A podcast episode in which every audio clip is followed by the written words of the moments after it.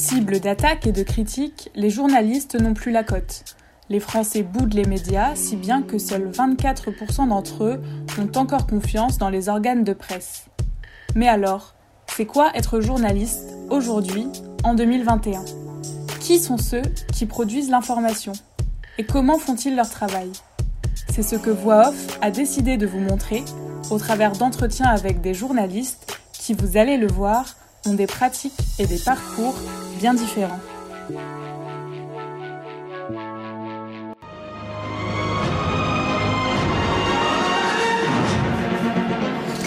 Madame, Monsieur, bonsoir. Dans l'actualité de ce dimanche. Qu'est-ce qui va nous inventer la passe à Draxler? Et l'ouverture du score pour euh, Julian Draxler, on va revoir. Être journaliste, ça veut dire raconter, expliquer aussi. Ça veut dire donner des outils pour que chacun se rende compte de la réalité du monde, de la On trouve en direct de Beyrouth Randa Sadaka. Bonsoir Randa, merci d'être avec nous.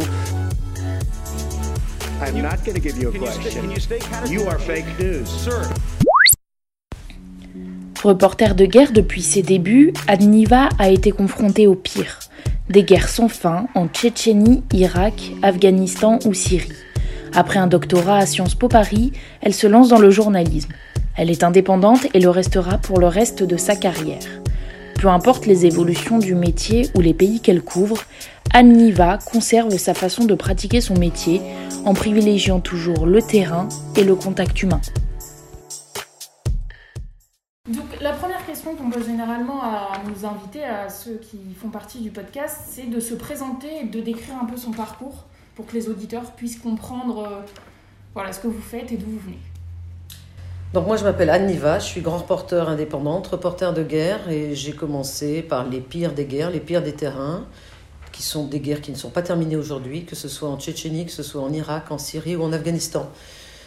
Et puis toute ma carrière, je l'ai faite en indépendante et ça j'insiste, c'est-à-dire que je n'ai jamais appartenu à aucune rédaction et c'est voulu de ma part. Je ne veux pas être salarié d'une rédaction, je n'ai jamais voulu, encore moins aujourd'hui qu'avant. Je suis libre, je fais mon socle, c'est l'écrit. J'ai écrit beaucoup de livres, j'ai eu des prix euh, des- de, de journalisme. Et puis, euh, je, suis, je fais aussi beaucoup de télévision et beaucoup de radio, parce que pour moi, ce qui importe, c'est le message et non pas le vecteur par lequel on passe le message. Donc, peu importe finalement que ce soit de l'écrit, de l'oral ou de la- ou de l'image, moi, ce qui m'importe, c'est le contenu. Et hum, je, donc, je suis multicarte finalement. Et avant d'être journaliste, vous avez fait quoi comme étude pour euh, resituer un petit peu? Alors, comme études, euh, j'ai fait des études très longues. J'ai fait- j'ai bac plus 8. Donc, j'ai fait euh, une licence euh, à l'époque de langues étrangères appliquées. Donc, c'était allemand-russe, moi, mes choix, appliqués au droit et à l'économie. Ensuite, quand j'ai, en même temps que je faisais ma troisième année de licence, j'ai passé le concours d'entrée à Sciences Po Paris, que j'ai eu pour rentrer directement en deuxième année. À l'époque, ça se faisait comme ça, enfin, c'était possible. Et puis, donc, j'ai été diplômée de Sciences Po Paris.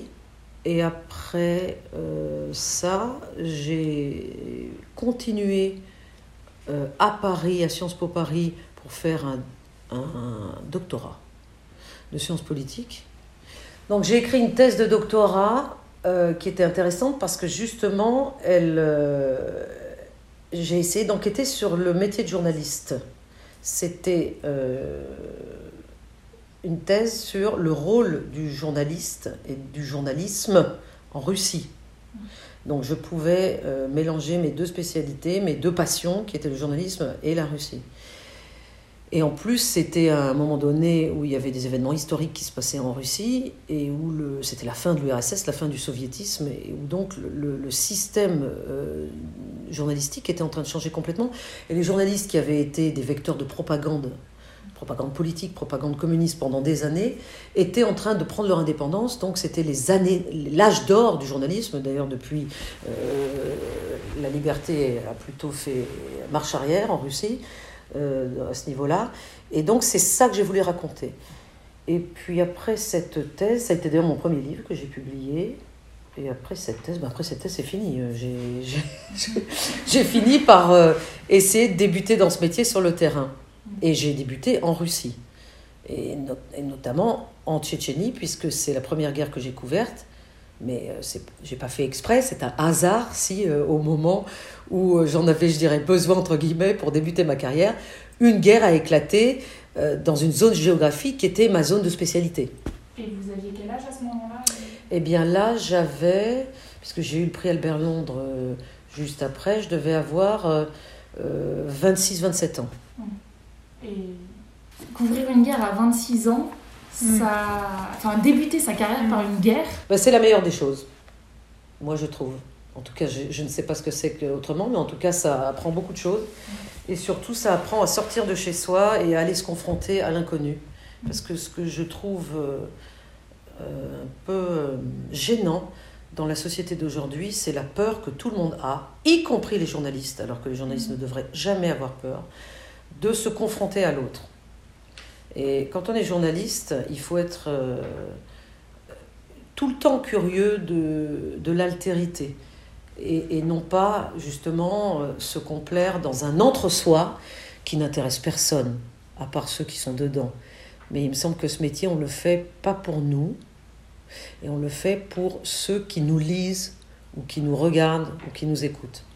D'où vous vient cette envie de continuer à couvrir ces zones sensibles Et une autre question, comment est-ce qu'on se sent sur place Est-ce que est-ce qu'on a peur Est-ce qu'on est excité Est-ce qu'on est triste parce qu'on est loin euh, de ses proches Comment est-ce qu'on se sent au final quand on couvre euh, une zone sensible Non, non, mais moi je suis pas du tout triste. Euh, pour voir mes proches, ça c'est, c'est vraiment pour moi, si vous voulez, quand on est sur le terrain, on fait son métier. on n'est pas une petite fille qui a envie de retourner chez ses parents ou de voir son amoureux ou ceci ou cela.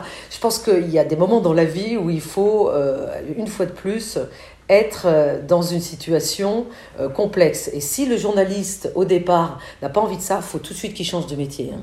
Euh, moi, là, je suis très stricte là-dessus. Mes propos peuvent paraître, pour ceux qui nous entendent, ça m'est égal, un peu dur. Mais franchement, on n'est pas dans un monde de bisounours. Hein, être journaliste, c'est pas ah j'ai fait une super école, ah je vais faire un stage, ah c'est super, euh, je suis euh, sur les réseaux sociaux euh, tout le temps, j'ai j'ai pas envie d'aller sur le terrain. non, c'est pas ça du tout. Être journaliste, c'est être un enragé. Être journaliste, c'est aller chercher l'info. C'est pas attendre qu'elle tombe euh, dans votre ordi. C'est pas faire un très bel Instagram avec 36 000 filtres et puis euh, euh, saisir, saisir son smartphone et, filmer ce, qui se passe à côté de soi sans rien ajouter. Et c'est pas ça le journalisme. En tout cas, si c'est ça le journalisme, ça n'est pas ce que je pratique. Et ce que je pratique alors ne s'appelle pas du journalisme. Euh, mais être journaliste et faire du journalisme, c'est faire des efforts. Des efforts de pédagogie, de clarté, de concision. Euh, nous, les journalistes, nous essayons de comprendre un monde complexe. Nous nous intéressons à l'autre, aux humains. Les humains, les êtres humains, euh, ne sont pas des équations mathématiques. Il n'y a pas une réponse, si vous voulez. Il n'y a pas une vérité avec un V majuscule. Il y a des tas de nuances, des paradoxes que justement le journaliste se doit de saisir et d'essayer ensuite de contextualiser pour que, une fois de plus, celui à qui il s'adresse puisse d'abord être intéressé par ce qui est dit, sinon il zappe, hein, le, public il va voir ailleurs, euh, ou puisse le comprendre, ou puisse, puisse se poser des questions. C'est-à-dire que nous, les journalistes, nous posons des questions, mais ce, que nous produisons, notre contenu journalistique, sert, je pense, euh, à faire en sorte qu'on se pose encore plus de questions. Et non pas forcément à obtenir des certitudes. Moi, je ne fais pas du journalisme pour euh, dire à ceux qui lisent mes livres ou qui m'écoutent à la télé, qui me regardent, voilà comment il faut penser. Non, qui suis-je pour prétendre à, de telles certitudes? En revanche, euh, si je peux euh, induire un questionnement chez celui qui m'écoute ou qui me lit, là je serai contente. Là, je pense que le journaliste est dans, est dans son rôle. Donc, bien sûr, quand j'ai débuté, je ne me posais pas toutes ces questions. Je n'étais pas capable de, de, de, réfléchir comme je vous dis là. Mais quand même, ce qui m'importait déjà dès le départ, c'était d'essayer de comprendre moi-même ce qui était en train de se passer. Et la situation était complexe, comme toutes les situations. Mais peut-être c'était encore plus complexe parce que c'est vrai qu'il s'agissait de comprendre une autre société que celle dans laquelle j'avais été éduquée, euh, une société euh, musulmane, une société dans laquelle il y avait une guerre, donc de la violence, donc euh, des, des, choses complexes qui étaient en train de se dérouler sous mes yeux. Et en fait, c'était tout ça, c'était des vrais défis. Et je pense aujourd'hui, a posteriori, que c'était bien pour moi, pour ma carrière, justement pour mon itinéraire, de commencer par quelque chose, je dirais presque par le pire. Sauf que quand on le fait, on ne sait pas que c'est le pire, puisqu'on n'a pas encore pu comparer. Maintenant qu'il s'est passé un certain nombre d'années depuis mes débuts, je, quand je réfléchis à cet itinéraire, je me dis, c'est bien que j'ai commencé par le pire, parce que j'ai pas fait pire. J'ai pas vécu pire que ce que j'ai vécu tout de suite au début.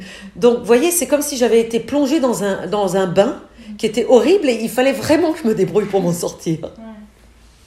Donc, finalement, c'était pas mal. Mais bien sûr, pour revenir à votre question, j'ai eu peur, ça c'est une évidence. Mais euh, premièrement, je, euh, c'est pas quelque chose dont j'avais envie de parler. Si vous voulez, le sujet, c'est pas moi. Moi ou ma peur, c'était avant tout les gens que j'interviewais, les Tchétchènes dans la guerre, les gens chez qui j'habitais, euh, qui, qui, fuyaient les combats, euh, euh, on n'avait rien à manger, je les suivais dans leur...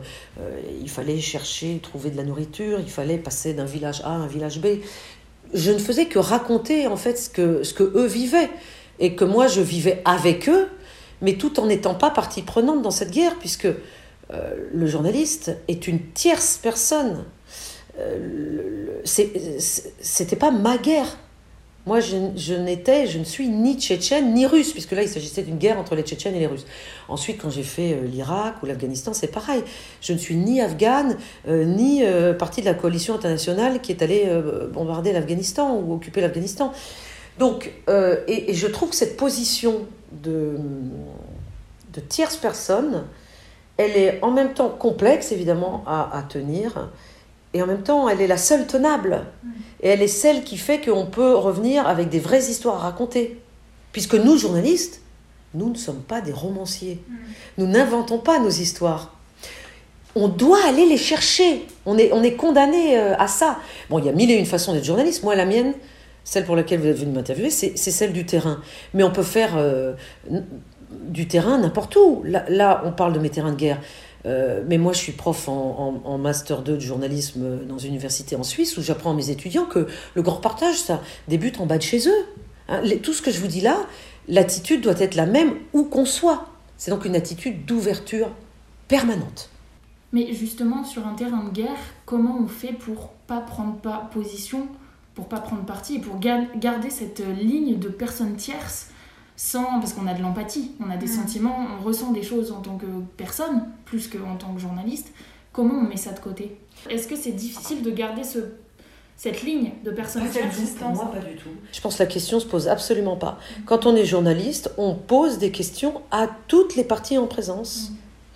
Et euh, on peut, on ressent évidemment certaines choses, mais on ne les partage pas, on ne les fait pas, on ne les fait pas ressentir dans la façon dont on pose ces questions.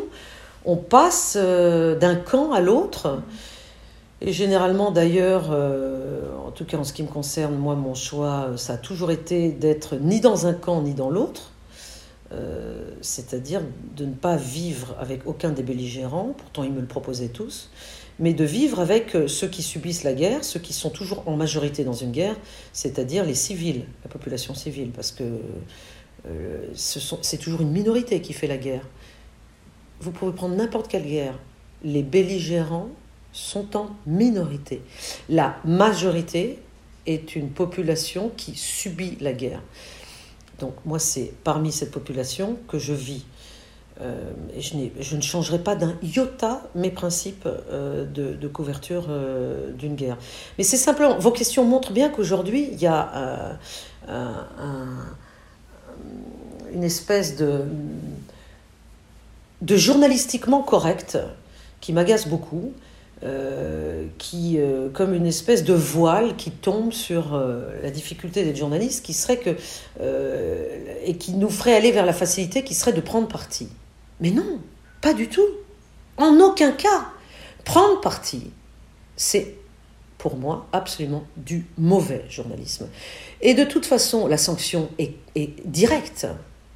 C'est que nous, les journalistes, euh, nous sommes absolument aujourd'hui, au XXIe siècle, délégitimés et décrédibilisés totalement, et vous le savez très bien, euh, par le grand public. Et ça, c'est pour moi très difficile. Il n'y a pas grand-chose qui me, euh, qui me m'attriste dans la vie, mais ça, ça m'attriste parce que je trouve que c'est de la faute des journalistes eux-mêmes. C'est-à-dire, c'est à cause du mauvais travail des journalistes qu'aujourd'hui nous sommes décrédibilisés. Euh, et donc, euh, mais tout cela est rattrapable. C'est-à-dire que c'est justement en travaillant différemment et en revenant aux principes de base du journalisme, qui sont difficiles, c'est un métier difficile, qu'on va modifier cette perception que le public a de nous. Et c'est pas parce que les euh, tubes changent, c'est-à-dire la technique, c'est pas parce qu'aujourd'hui on a les réseaux sociaux, c'est pas parce qu'aujourd'hui tout va plus vite, c'est pas parce qu'aujourd'hui on a les, les, smartphones, etc., que ça change notre façon de pratiquer le journalisme. Moi, je me suis adaptée. Et, vous, vous, vous, adapterez à ce qui sera nouveau dans 30 ans. Vous serez obligé. Mais ça ne changera pas vos, principes déontologiques de journalisme qui sont donner la parole à tout le monde, poser des questions, et des questions ça veut dire avec un point d'interrogation à la fin, c'est-à-dire pas donner votre avis ni votre commentaire, mais faire l'effort de poser une question, d'écouter la réponse, même si la réponse ne vous plaît pas, et alors, euh, une fois de plus, être journaliste, c'est ne pas rester dans l'entre-soi, c'est sortir de son monde. Et c'est pas travailler pour vous-même, c'est travailler pour les autres.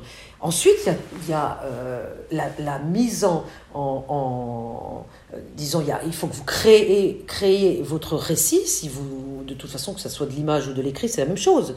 Euh, il faut suivre un fil narratif. Pour cela, il faut contextualiser, il faut hiérarchiser l'information. Ensuite, il faut avoir un style. Euh, tout ça, c'est beaucoup de qualités qui s'additionnent. Soit on les a, soit on les a pas. On les acquiert au fur et à mesure de son expérience. On n'est jamais parfait. Moi, il y a encore évidemment des choses que j'écris aujourd'hui dont je suis pas contente. Il faut les réécrire, il faut les refaire. Euh, une fois de plus, c'est pas facile. Mais la seule jauge, la seule sanction, c'est le public si le public est intéressé de lire notre article ou de regarder notre documentaire à la télé euh, ou, de nous voir à la, télé ou s'il zappe. C'est ça la seule sanction. C'est pas celle de euh, votre autre copain journaliste ou votre rédacteur en chef. Et quel est le reportage ou le sujet qui vous a le plus marqué durant votre carrière? Oh, j'en ai tellement fait, je peux pas vous dire. C'est impossible à dire. Non, non, non, c'est pas possible. J'ai fait des, des, milliers, des milliers, des milliers de choses. Euh, et ce qui, ce qui est le plus marquant, c'est, c'est toujours euh, ce qui est euh, le, plus, le plus complexe, le plus riche. Mais chaque situation humaine est, est, pleine de richesses. Mais pour saisir cette richesse, il faut s'y intéresser. Vous avez souligné tout à l'heure le fait que vous avez toujours été indépendante. Ça a été un choix dès le début de votre carrière. Vous avez jamais rencontré des difficultés enfin, Pourquoi vous vous êtes tenu à ce choix-là jusqu'à aujourd'hui en fait? Euh, En fait, je pense qu'aujourd'hui, euh, pour un journaliste qui débute, ça serait plus facile de faire ce choix que j'ai fait que quand moi je l'ai fait il y a plus de 20 ans. Parce que quand je l'ai fait il y a plus de 20 ans, il y avait euh, encore, il y avait beaucoup plus qu'aujourd'hui cette espèce d'obligation de rentrer dans une rédaction et de faire toute sa carrière, toute sa vie, 20-30 ans à l'intérieur de la même rédaction, peut-être euh, de changer de service, de monter en grade, mais de rester dans la même rédaction. Aujourd'hui, c'est pas vous qui allez me dire le contraire, mais c'est plus du tout ça. Mm-hmm. Euh, ça fait pas vraiment rêver de rentrer dans une rédaction pour toute sa vie. De toute façon, tout est tellement instable qu'on peut pas y penser. Donc aujourd'hui, c'est plutôt la norme, entre guillemets, ça apporte d'autres difficultés, hein, dont on pourra parler si vous voulez, mais c'est plutôt la norme euh, de choisir où on va, de ne pas y rester vraiment longtemps, euh, d'aller d'une rédaction à une autre, euh, d'être souple et flexible. Mm. Et je trouve que c'est une bonne chose. Euh, véritablement, je, pense que, évidemment, c'est difficilement tenable du point de vue économique, mais c'était le cas aussi quand j'ai débuté.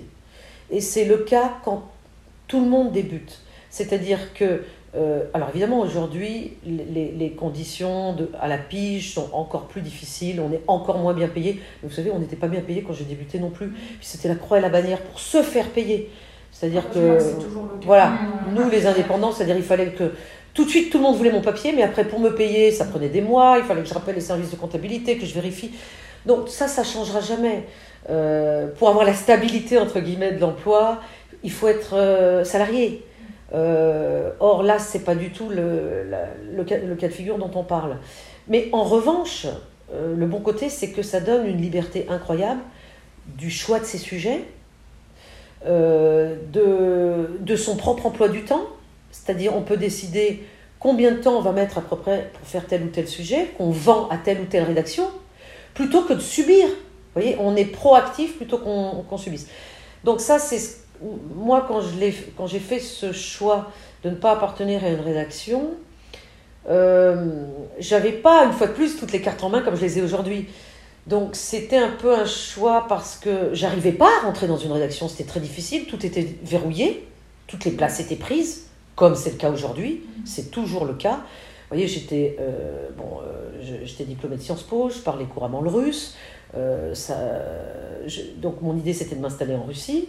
Hein, L'atout c'était que je parlais la langue, mais il y avait déjà des correspondants qui étaient en place, des correspondants de journaux français qui parlaient pas forcément le russe, mais qui avaient le job. Et comment je fais pour prendre leur place? Bah, Je pouvais pas. Euh, donc, euh, j'ai quand même été sur place en Russie en essayant de faire ma place. C'est-à-dire en essayant de voir quelles étaient les publications qui n'avaient pas de correspondant et qui auraient été intéressées potentiellement de recevoir mes sujets à la pige. Donc, euh, j'ai, parce que je me suis dit, si je fais pas ça, bah, je ne peux rien faire, puisque euh, je peux encore attendre longtemps qu'on me donne ma chance, on ne me la donnera pas. Donc ça, c'est le conseil que je donne à tous ceux qui nous écoutent, c'est que il faut la saisir, sa chance. Il faut aller la chercher. Il faut forcer le destin. Sinon, rien ne marchera.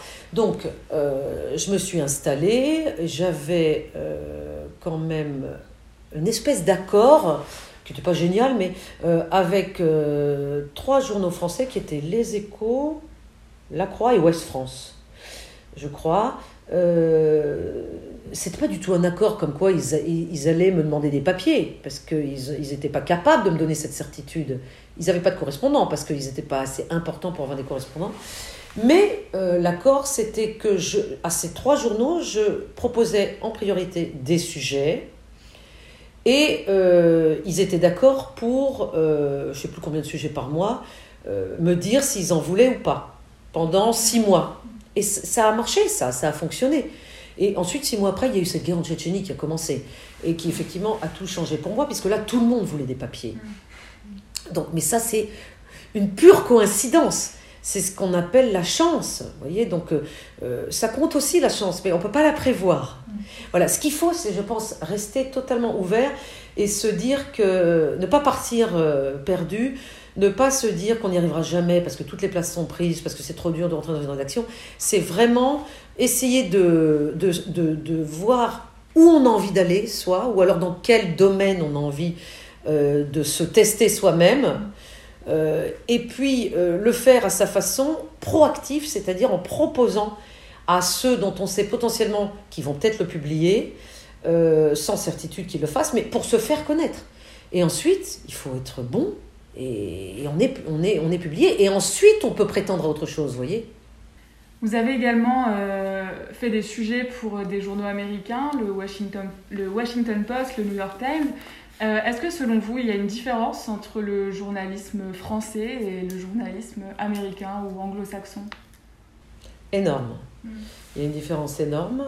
Et moi, je préfère le journalisme à l'anglo-saxonne, qui est beaucoup moins euh, sur, euh, comme on dit en anglais, opinionated, c'est-à-dire euh, beaucoup moins dans, à faire des, des éditoriaux et du commentaire tout le temps, et plus dans les feature stories, dans les, justement l'énorme place accordée au, terrain. Alors, maintenant, aujourd'hui, ça se les, les, deux tendances, le, le journalisme à l'européenne, à la française et le journalisme à l'anglo-saxonne, se rapprochent un peu plus qu'il y a, il y a 20 ans. Mais la grande différence aujourd'hui, c'est euh, la présence et la toute-puissance des chaînes de news tout info, qui ont été évidemment inventées non pas par nous les Français, mais par les chaînes américaines. hein. Nous, on n'a rien inventé, on n'a fait que copier. hein. Toutes nos chaînes d'information de toute info, que ce soit BFM, CNews ou LCI, n'ont fait que copier les chaînes américaines. Et ces chaînes euh, mettent en avant euh, du... euh, ces chaînes sont en flux permanent, c'est-à-dire elles ne doivent jamais s'arrêter. Euh, le journaliste qui est à l'antenne ne doit jamais se taire, il doit avoir réponse à tout, euh, au risque de se répéter tout le temps. Et, ça aussi, c'est quelque chose qui a, je crois, euh, impacté l'image qu'ont de nous ce- ce- ceux qui consomment les médias. Euh, bon, c'est compliqué aussi à, à commenter ce sujet, mais moi je dis toujours quand je fais des conférences aux gens qui se- devant moi, au public qui se plaint euh, des chaînes d'info, vous voyez, je suis toujours un peu l'avocat du diable dans les deux sens, c'est-à-dire dans, dans, dans l'entre-soi des, des journalistes, je critique cet entre-soi, mais dès que je suis moi journaliste face à du public, je prends la défense des journalistes. Parce que je veux aussi montrer au public que les chaînes info, ils peuvent les éteindre. Là aussi, ne pas être passif devant, devant la télé, c'est prendre sa télécommande et appuyer sur le bouton off. Ce que beaucoup de gens ont du mal à faire. Ils zappent, ils alimentent et donc ils nous critiquent. Donc, de tous les côtés, il y a des efforts à faire. Et puis, je comprends aussi que pour les chaînes tout info, il est normal. Moi, euh, qui suis-je pour euh, vouloir modifier le fonctionnement d'une chaîne info? Une chaîne info, par définition, euh, ne s'arrête jamais. Donc, mais c'est simplement que je crois que certains journalistes devraient parfois se dire je ne suis pas spécialiste de ce sujet, donc si on me propose d'aller euh, parler de ce sujet euh, en plateau, je suis capable de dire non. Parce que donc du coup, euh, les, ceux qui nous écoutent en auront peut-être un peu moins marre de ces fameux experts, entre guillemets, et les trouveront un peu plus légitimes. Puisqu'aujourd'hui, on arrive à une espèce de, de bouillie où euh, je- tout le monde se pense est légitime à dire ce qu'il dit. Donc, euh, du coup, on ne sait plus ce qui est vrai, ce qui est faux. Vous voyez, et on est dans le, le fake à tout va. Et tout le monde est un petit peu partie prenante dans euh, ce résultat finalement. Parce qu'en fait, chacun d'entre nous doit faire, je crois, plus de travail et plus d'efforts pour être dans son rôle et y rester qu'on ne le fait aujourd'hui. Tout le monde est un petit, peu, un, petit peu glissé dans une espèce de paresse, y compris les consommateurs des médias. Mais nous, journalistes aussi. Or, je crois que la paresse journalistique, euh, c'est pas bon pour la qualité euh, des médias. Moi, ce que j'aime dans ce métier, c'est ça. C'est qu'il nous oblige finalement à nous remettre en question tout le temps. Tout le temps. Sinon, on n'est pas bon. Et être pas bon, c'est pas bien dans le journalisme. Parce que d'abord, on a une responsabilité, puis ça se voit. Et puis, euh, en plus, aujourd'hui, avec les médias sociaux et tout, tout se sait, tout reste. Tout est enregistré tout le temps. Donc, euh, eh, si on sait qu'on va pas être bon, mieux vaut se taire. Je crois. hein. Et pour votre dernier livre, Dans quelle France on vit, vous êtes immergé euh, dans l'Hexagone. Est-ce que c'est plus euh, difficile de couvrir un pays comme la France que d'autres pays que vous avez eu l'occasion de couvrir, comme l'Irak, l'Afghanistan? C'est aussi difficile. C'est-à-dire que euh, là aussi, au départ, on a, on a pu me poser des questions ou croire que voilà, les guerres, c'était plus difficile, etc. Non, les, difficultés sont différentes. Elles sont dues à la logistique, évidemment, que c'est plus dangereux. Comme c'est plus dangereux, il faut s'organiser, il faut... Ça demande une organisation spécifique d'être euh, reporter sur un terrain de guerre. Mais être reporter de terrain en France, il y a- d'autres challenges, il y a d'autres défis. Et qui sont justement, euh, par exemple, euh, trouver un fil rouge. Euh, c'est ce que j'ai expliqué dans l'introduction de mon livre France on vit. Euh, finalement, comme la France n'est pas en guerre, eh bien, euh, de quoi vais-je parler? Parce que dans les pays en guerre, je parle de la guerre. Et c'est la guerre mon angle, c'est la guerre mon fil rouge. Et comme vous savez, quand on a un bon angle, euh, ça aide pour faire un bon papier. Si on a un mauvais angle, on fait un mauvais papier. Donc sur la France, il me fallait des angles. Euh, et ces angles, il a fallu que j'aille les chercher, que j'aille les, que j'y réfléchisse, Euh, parce que si je me laissais aller sans angle, euh, bah, c'est mou, il n'y a rien. Et à l'époque, donc pour ce livre qui est paru en 2017, oui c'est ça, juste au moment des précédentes élections présidentielles, Eh bien, euh, mon angle, ça a été les villes moyennes de France, auxquelles, justement, d'habitude, les médias ne s'intéressent pas. Euh, et sur des sujets, euh, j'ai accolé chaque ville à un, thème, qui sont des thèmes dont j'expliquais pourquoi, à mon sens, ils préoccupaient tous les Français, comme par exemple le sentiment d'insécurité, le malaise des jeunes, le, sentiment de, déclassement, la difficulté à trouver un emploi quand on n'en a pas. C'est-à-dire le, thème de l'emploi, je l'ai traité dans deux villes sous deux angles différents. Dans une ville qui est Montluçon, euh, qui, est dans un bassin industriel très déprimé, où il y a beaucoup de demandeurs d'emploi, là j'ai parlé de l'emploi sous l'angle du demandeur d'emploi. Et dans une autre ville, Laval, euh, qui est au contraire très dynamique avec beaucoup de petites et moyennes entreprises, euh, j'ai voulu euh, faire tout un chapitre sur l'emploi vu des yeux de l'employeur. Euh, voilà, ce livre est paru avant la crise des Gilets jaunes. Beaucoup de gens m'ont dit mais comment ça se fait? T'avais prévu? J'avais rien prévu du tout. Parce que c'est vrai que c'est comme quand j'étais à Grozny dans la capitale de, Tchétchénie et que j'en suis sortie juste au moment où euh, les Bayeviki, les combattants, euh, en sortaient parce que l'armée russe rentrait dedans. Et tout le monde m'a dit, quand tu savais, tu avais prévu que l'armée russe... Non, j'avais rien prévu du tout. On est journaliste, on prévoit rien. On ne sait pas. Moi, j'ai pas quelqu'un qui m'appelle pour me dire il va se passer ci, il va se passer ça. Hein. Euh, donc, c'est simplement qu'on est au bon endroit au bon moment, ou qu'on a tellement travaillé sur des sujets qu'on trouve les bons angles. Donc là, pour ce livre, le bon angle, c'était celui du mécontentement qui gronde et qui est sorti en 2018 au moment des Gilets jaunes et qui n'est pas terminé. Et c'est pour ça que je suis en train de continuer ce livre et que là je prépare euh, l'apparition du second tome, dans Quelle France on vit, la suite, qui va paraître juste avant les prochaines présidentielles, si elles ont bien lieu à la bonne date, qui est normalement au printemps 22. Autant dire demain, quoi, dans, dans un an. Euh, voilà, mais euh, c'est pas facile non plus de travailler en France. Parce que, justement aussi parce que la population française est très critique par rapport au travail journalistique et qu'elle peut être très méfiante vis-à-vis de la journaliste que je suis. Et ça, c'est quelque chose que j'ai vu euh, s'intensifier au fil des années. Avant, personne, je ne sentais pas cette méfiance quand je parlais à des gens. Aujourd'hui, je la sens. Alors, moi, j'arrive à la, à, la, faire euh, complètement disparaître de mes interlocuteurs, parce qu'il suffit que je leur explique comment je travaille, qui je suis, ou alors qu'ils ont été lui-même chercher, ils m'ont googlé, ils savent qui je suis, etc. Mais je dois faire un effort d'éclaircissement, de, récit, de comment je travaille pour qu'ils comprennent et pour qu'ils se disent Ah, bah ça va, euh, c'est bon, je peux lui parler tranquille. Vous voyez? Donc c'est quand même, je dirais, un comble qu'on soit obligé de, de, de se, se, justifier à chaque fois pour avoir un interlocuteur. Ça, ça en dit long sur là où on en est aujourd'hui. C'est une histoire de confiance. Euh. Exactement. Vous avez dit le bon mot. Le mot-clé, c'est la confiance. Il faut une confiance mutuelle. Il faut que moi, le journaliste, j'ai confiance dans euh, le fait que la personne que j'ai en face va me parler.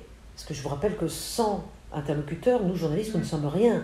Nous n'existons pas, puisque nos histoires, nous ne les inventons pas. Il faut bien qu'on nous les dise. Donc, euh, et il faut que l'interlocuteur ait confiance en moi, assez confiance en moi pour qu'il puisse avoir envie de parler. Donc tout ça, c'est un équilibre assez précaire. Et pour créer cet équilibre, il faut euh, euh, posséder des qualités qui sont des qualités humaines, qui ne s'apprennent pas en école de journalisme et qui s'apprennent d'ailleurs nulle part. C'est des questions, je ne sais pas, de caractère, de nature, euh, et puis ensuite de pratique, je crois. D'expérience, exactement. Exactement. Euh, et ça, c'est merveilleux, parce que c'est merveilleux de se rendre compte que on peut mieux faire que ce qu'on a déjà fait. Moi, ça m'est arrivé de rater des, des interviews parce que j'avais pas eu la bonne attitude avec mon interlocuteur et du coup il m'avait rien dit. Et s'il m'a rien dit, bah j'ai rien. Mm. Et si j'ai rien, bah mon sujet est raté. Donc voilà.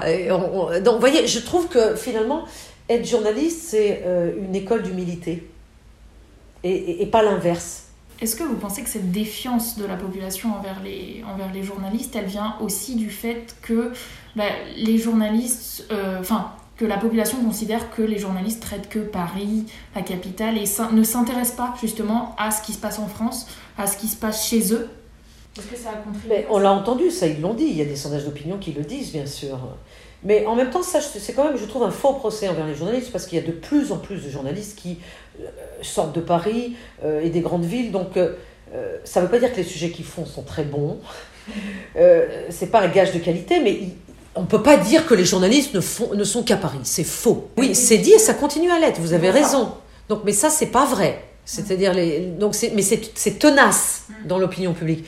Mais je crois que c'est pas ça. Il y a aussi autre chose qu'on nous reproche. C'est le fait de faire partie des élites et d'être dans l'entre-soi euh, des, élites euh, journalistiques qui, côtoient les élites politiques, les élites économiques, etc.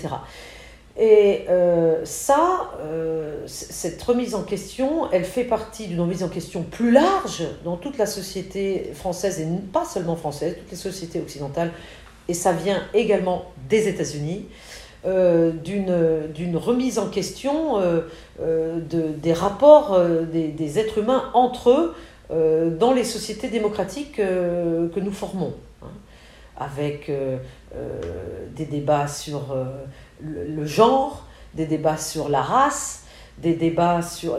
Donc tout ça est absolument positif, euh, en tout cas, par, ne serait-ce que parce que euh, ça aboutit à un questionnement euh, des journalismes sur, sur eux-mêmes.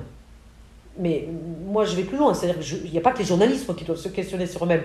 Il y a aussi le milieu politique, il y a aussi le milieu économique. Tout le monde doit se questionner. Voilà. Et, les journalistes euh, doivent être euh, aidés à, à, faire éclore ces débats, à les publier, à les mettre sur la place publique. Nous ne sommes que des intermédiaires. Et nous, nous devons continuer à jouer ce rôle, parce que c'est un beau rôle. Qu'est-ce qui vous plaît le plus dans votre métier et au contraire, qu'est-ce qui vous plaît le moins ou quels seraient les inconvénients s'il y en a? Euh, alors, ce qui me plaît le plus, euh, mais je crois que c'est, ça transparaît après ce que je vous ai dit, c'est le rapport humain. Euh, c'est le journalisme, c'est-à-dire c'est jamais couru d'avance. Ce, que je vais trouver, ce qu'on va trouver, c'est toujours un rapport, une relation. Il n'y a, pas donc il a rien de prévisible. Et ça, je trouve ça formidable. Euh, mais moi, je suis plutôt quelqu'un qui aime justement l'imprévisible, qui aime l'incertitude.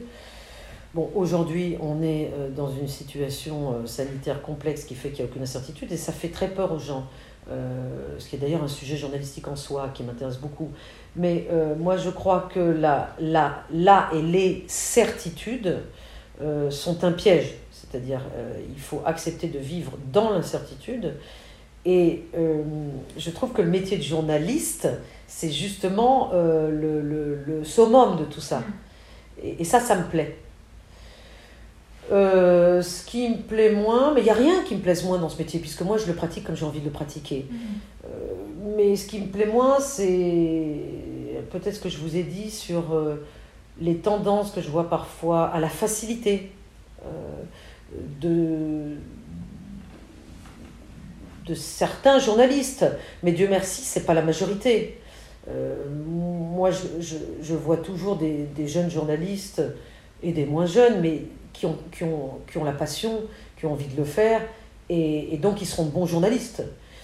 Euh, mais je crois qu'il faut, euh, voilà, il faut essayer de, de remettre les choses à sa place et de, de faire en sorte que ce métier reste euh, ce qu'il est, c'est-à-dire un échange. Merci Anne Niva du coup pour avoir accepté notre invitation. Eh ben, moi, c'est moi qui vous remercie. Je suis très contente euh, d'avoir pu partager ça avec tout le monde. Et vive le journalisme. Merci beaucoup. merci encore à Anne Niva d'avoir accepté de répondre à nos questions et merci à vous d'avoir écouté. Si le podcast vous a plu, vous pouvez vous abonner à Voix Off sur votre plateforme de podcast préférée et laisser une note. Ça vous prendra 3 secondes, mais ça nous sera d'une aide précieuse. Enfin, vous pouvez suivre Voix Off sur les réseaux sociaux pour ne rien louper de notre actualité.